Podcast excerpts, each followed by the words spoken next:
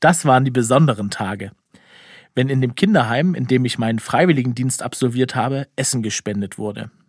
Da wurde die große Halle geputzt, die Bastmatten ausgelegt und die Kinder haben sich ganz ordentlich nebeneinander gesetzt. Ein kurzes Programm mit Musik und Tanzvorführung der Kinder hat die Spannung noch gesteigert. Und dann wurde geschmaust.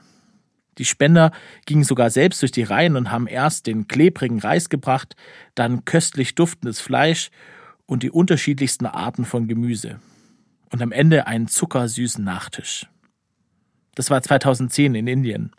Und ich erinnere mich noch gern an diese besonderen Tage.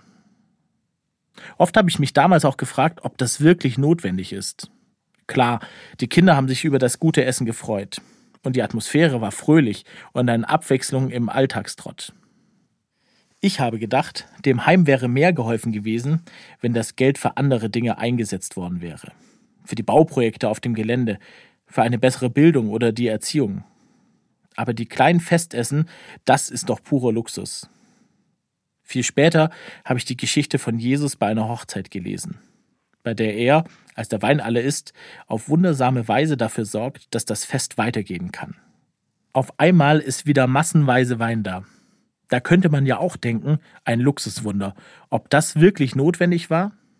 Für mich aber ein Zeichen, dass auch diese Momente wichtig sind, in denen es uns einfach gut geht und wir miteinander das Leben genießen können, ohne für den Moment an die vielen wichtigen Dinge zu denken, die gerade auch zu erledigen wären.